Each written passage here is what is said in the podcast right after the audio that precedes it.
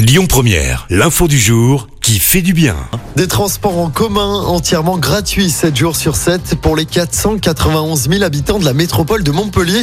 Ce sera chose faite le 21 décembre prochain. Décision votée il y a une semaine par les élus des 31 communes.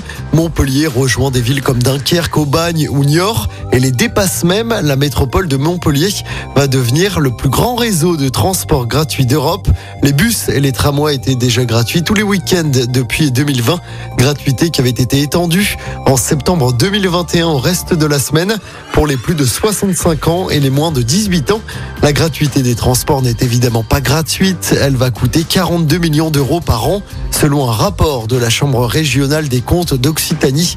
De son côté, le président de la métropole de Montpellier assure que la mise en place de cette mesure coûtera 29 millions d'euros par an à la collectivité. Écoutez votre radio Lyon Première en direct sur l'application Lyon Première, lyonpremière.fr et bien sûr à Lyon sur 90.2 FM et en DAB+. Lyon